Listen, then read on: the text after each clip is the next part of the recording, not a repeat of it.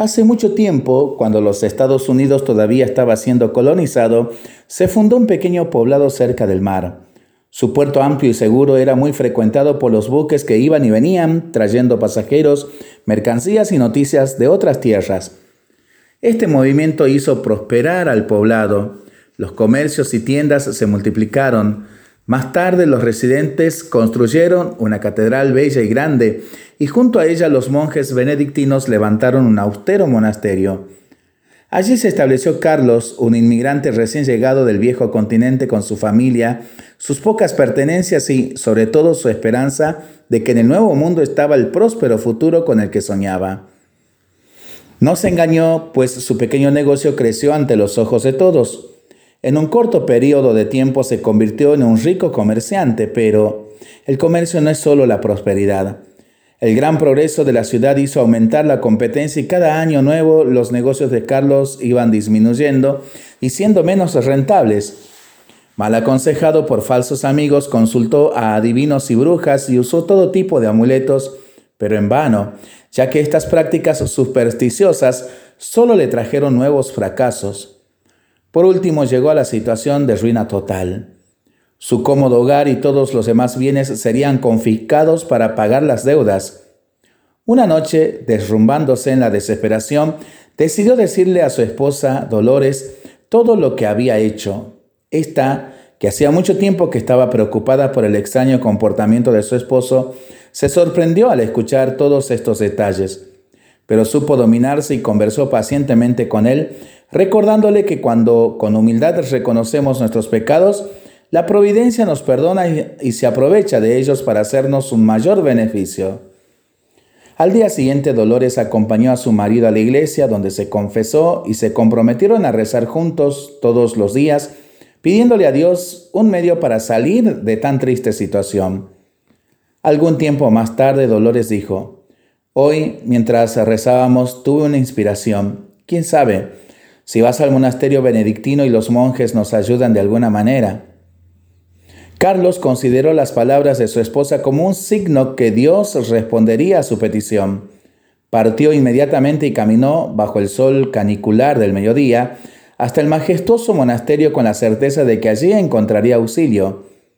Llamó a la puerta y poco después el monje portero abrió y le dio la bienvenida con gran amabilidad. Gloria a Dios, ¿en qué puedo servirle? Carlos le contó toda su historia y llorando cayó a sus pies. El monje le miró con benevolencia, lo tomó por el brazo, lo levantó y le dijo, No se desespere, tenga siempre confianza en Dios y su Santísima Madre. Ellos le ayudarán a reconstruir su vida. Nuestro Señor dijo, Si tienes fe del tamaño de un grano de mostaza, dirán a este monte, transpórtate de aquí a allí, y él irá, y nada les será imposible. Y si él cuida con tanto afecto los lirios del campo, ¿va a abandonar a uno de sus hijos? Mientras el religioso procuraba consolar a Carlos, vio arrastrarse a un escorpión en las rocas junto a la pared fuera del monasterio. Sin mostrar ningún temor, tomó al venenoso animal y éste instantáneamente se convirtió en un escorpión de oro cuajado de piedras preciosas, una joya como nunca se había visto hasta entonces. Tenga ánimo, este don de Dios le ayudará a salir de sus dificultades, dijo, entregándole la valiosa pieza al comerciante, que lo miraba estupefacto. Carlos dio las gracias al benevolente monje y volvió a casa triunfante, donde le contó todo a Dolores y los dos dieron gracias a Dios por este milagro. Sus problemas estaban resueltos. Vendida la joya por un buen precio, pudieron saldar todas las deudas y reanudar la vida. Pasaron varios años. En una brillante mañana de primavera, un distinguido caballero, bien vestido, tocó la campanilla del monasterio benedictino trayendo una caja en sus manos. Salió el portero y, como siempre hacía, saludó amablemente. Gloria a Dios, ¿en qué puedo servirle? Gloria a Dios, mi buen hermano, soy Carlos, el comerciante. Estoy aquí para agradecer a Dios los favores recibidos a través de su reverencia.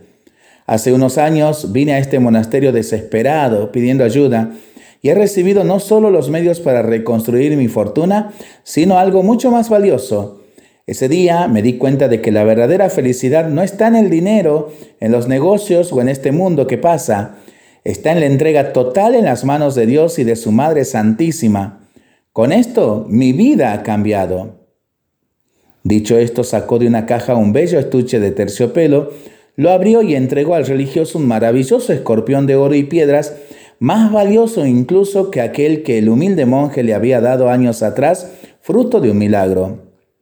El monje contempló por unos momentos con toda tranquilidad el precioso objeto y complacido por su belleza le dijo a Carlos, Hijo, acuérdese de las palabras de nuestro Señor, ¿de qué le sirve al hombre ganar el mundo entero si pierde su alma? Y más, bienaventurados los pobres de espíritu, porque de ellos es el reino de los cielos.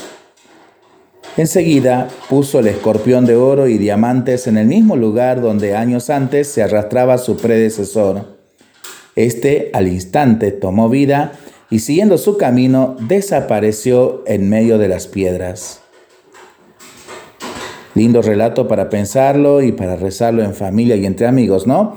Mientras lo hacemos, pedimos al Señor su bendición, le seguimos pidiendo por el fin de la pandemia, de las guerras y por el buen tiempo para nuestras vidas, nuestros animalitos y nuestros campos.